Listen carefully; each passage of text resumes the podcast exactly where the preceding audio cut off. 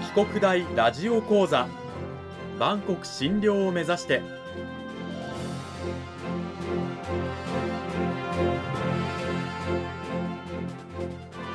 番組タイトルにあるバンコク診療とは世界の架け橋を意味する言葉です。この番組は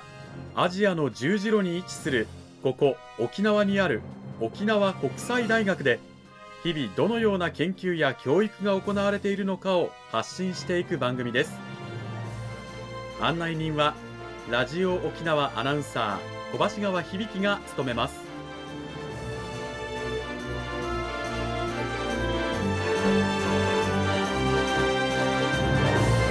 この番組は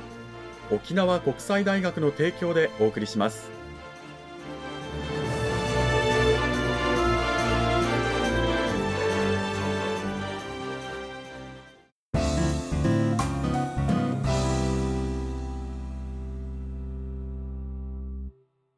沖国大ラジオ講座今週は先週に引き続き沖縄国際大学法学部法律学科の松井由美先生を迎えてお送りします。松井先生今週もよろしくお願いします。よろしくお願いします。講義タイトルはブラック企業ブラックバイトワークルールって何と題してお送りしていきます。さて今週の内容に入る前に私の方でまず先週第1週の簡単なおさらいから始めていきたいと思います。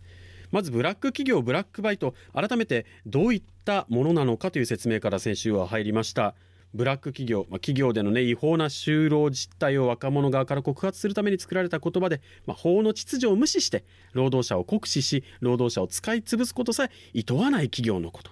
でブラックバイトも、まあ、劣悪な、ね、学生バイトを象徴する言葉。でブラック企業にはどんな特徴があるのかというお話だったんですけれどもまず労働者に対してね極端な長時間労働とかノルマを課したり賃金を払わずに残業させたり、まあ、パワハラが横行する。企業自体のですねコンプライアンス意識つまり法を守る意識が低い企業なんですね。そんなブラック企業の見分け方はということで先週5つありました。1つが新規学卒社員の3年以内の離職率が3割以上。2つ目過労死や過労自殺を出している。3つ目短期間で管理職になることを求めてくる、まあ、これ管理職はですね時間外労働に関して賃金を払わなくてもいいというですね、まあ、一部条件付きであるんですが管理職にすることでそういった賃金を時間外の払わないようにするということですね。そして4つ目が残業代が固定されている。5つ目求人広告や説明会の情報がコロコロ変わっていくなどがありました。じゃあこの5つの条件が当てはまればブラック企業と言っていいのかというと実は必ずしもそうではない。なぜなら離職率の話がありましたけれどもそもそも離職する理由っていうのは様々です。それから過労死や過労自殺っていうのは法律を守っている企業のもとでも起こりうるので一概にさっき挙げた5つの条件が当てはまるからといってブラック企業だとは言えないと。じゃあどうすればブラック企業を見分けられるのかということなんですがそのポイントとしてはやっぱり法を遵守する意識が高い企業かどうかコンプライアンス意識が高い企業かどうかということが大事です。じゃあそのコンプライアンス企業が高いかどうかってどう判断するのということなんですがそれは我々自身が働く上でのルールワークルールと言いますけれどもね労働関係の法律などを身につけることが重要ですよということでした。でその労働法なんですけれども労働法という名前の法律は実はなくてですね細かく言うと労働基準法とか労働契約法とか最低賃金法とかこういった労働に関する法律全般を一括りにして労働法と言っています。というところが先週の内容でした。さあ松井先生それを踏まえて今週はどういったお話聞かせていただけるんでしょうか？はい、今週はですね、まあ、主なワークルールというものについてご説明するのと、実際にまあ沖縄県の学生が経験したまあ就労先でのトラブル、それからまあブラック企業からまあどうやって身を守ればいいかなということについてお話をしたいと思います。うんまず最初のこの主なワークルール、まあ、労働関係の法律だとは思うんですけれども先生はまずどういったものが大事だというふうにお考えですか？まず最初にですね、まあ、労働契約をま締結するということになるわけですけれどもそのまあ労働条件ですねどういったものがあるのかどういうふうに定められているのかということを目で確認することが大事だと思います。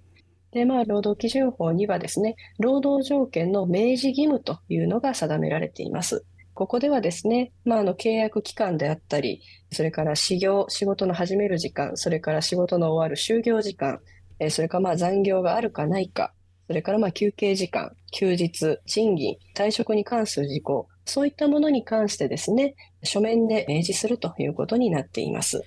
これには、労働条件通知書という形で交付される場合もあれば、就業規則をですね、まあ、見せるということになる場合もあります。まあ、口頭での説明ではダメということですね。はい。ちなみになんですけれども、働く時間というのが労働者にとっては結構大事だとは思うんですけれども、労働時間に関する法律やルールはあるんですか？はい、労働時間に関してはですね、労働基準法の32条というところに規定がされてまして、まあ、基本的にはですね、1日8時間、それからまあ1週間でですね、40時間、えー、というふうに言われております。時間外労働というのは、まあ、原則として禁止になっています。うんさて今度は賃金の話をしたいんですけれども例えば私が書店でバイトしたい本屋さんが好きだからこの書店でバイトできるんだったらね、えー、時給、えー、300円でもいいですっていう私がそれを飲んでもいいっていうんだったら最低賃金以下の時給で働くっていうのは OK なんでしょうか、えー、これはですね、えー、ダメですね。最低賃金というのは正社員以外のですねパートアルバイト、まあ、そういった人たちに対しても等しくまあ適用されるものでして、まあ、たとえ自分がですね安い金額で働きたいと言っても最低賃金を割って働くということは、できないということでよろしいかと思います。あの割増賃金とかもねありますけどもこういうのってどういうふうになってるんですか？はい、えー、割増賃金もですね、労働基準法の37条に、まあ、規定がありまして、まあ、法定の時間を超えた場合はですね、えー、基準賃金の1.25倍、えー、払わなきゃいけませんよというふうになっています。1.25倍。ということで、このあたりの知識も皆さん知っておくことで武器になると思いますが、さて今は働くお話だったんですが逆に会社をクビになったりとかあるいは辞めたいっていう時にはどういったルール法律があるんでしょうか？まずですね会社をクビになる、まあ、要はですね使用者から解雇されるえそういった場合はですね、使用者は30日前に、えその解雇の予告をしなければならないということが労働基準法の20条で、え定められています。じゃあ会社に今日来たら上司からクビを言い渡されたっていうのはこれは法律違反になるわけですね。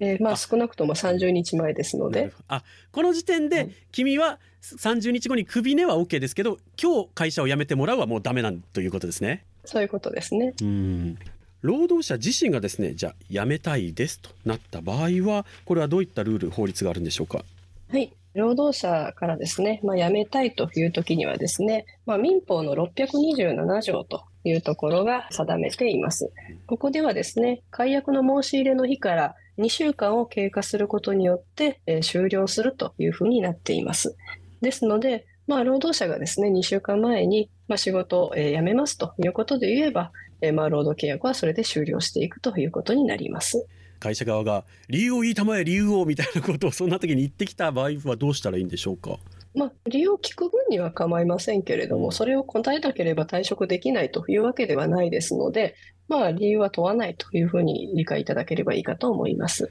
あの会社側が、いや、君は辞めさせないっていうことはできるんでしょうか？会社側ができるのはですね、辞める人に対して辞めないでください、お願いだからということにとどまるので、その許可というのはですね、特に必要ないので、労働者というのはその期間が経過すれば、労働契約を終了させて辞めることができるということになっています。なるほど。実際県内のですね、学生が経験した就労先でのトラブル、そういったお話も聞かせていただけるということだったんですけども、実際どうだったんでしょうか？はい、これはですね、厚生労働省の沖縄の労働局で実際にまあ調査された内容があるんですけども、これは平成28年ということで、まあ、少し古い内容ではあるんですが、沖国大のですね、学生さんだったらまあ900人ぐらい、あとそれからまあ県内全体合わせますと2667人の学生さんがですね、お答えになったアンケートがあります。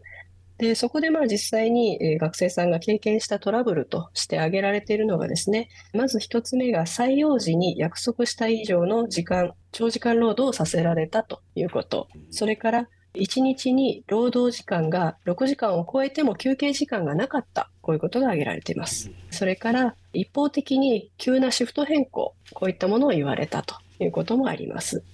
さらに採用時に約束した仕事以外これの仕事をさせられたというものもあります。あと、それから、まあ、時間外労働、休日労働、まあ、深夜労働、まあ、それぞれ割増賃金が発生するわけですけれども、これに対する割増賃金の支払いがなかったということが言われております。本当に学生の身であってもこんなにこういろんな労働トラブルを経験しているということなんですけれども、まあ、ブラック企業ブラックバイトからですね我々が身を守るには労働法を知っておく以外にはどういった方法が他にあるんでしょうか？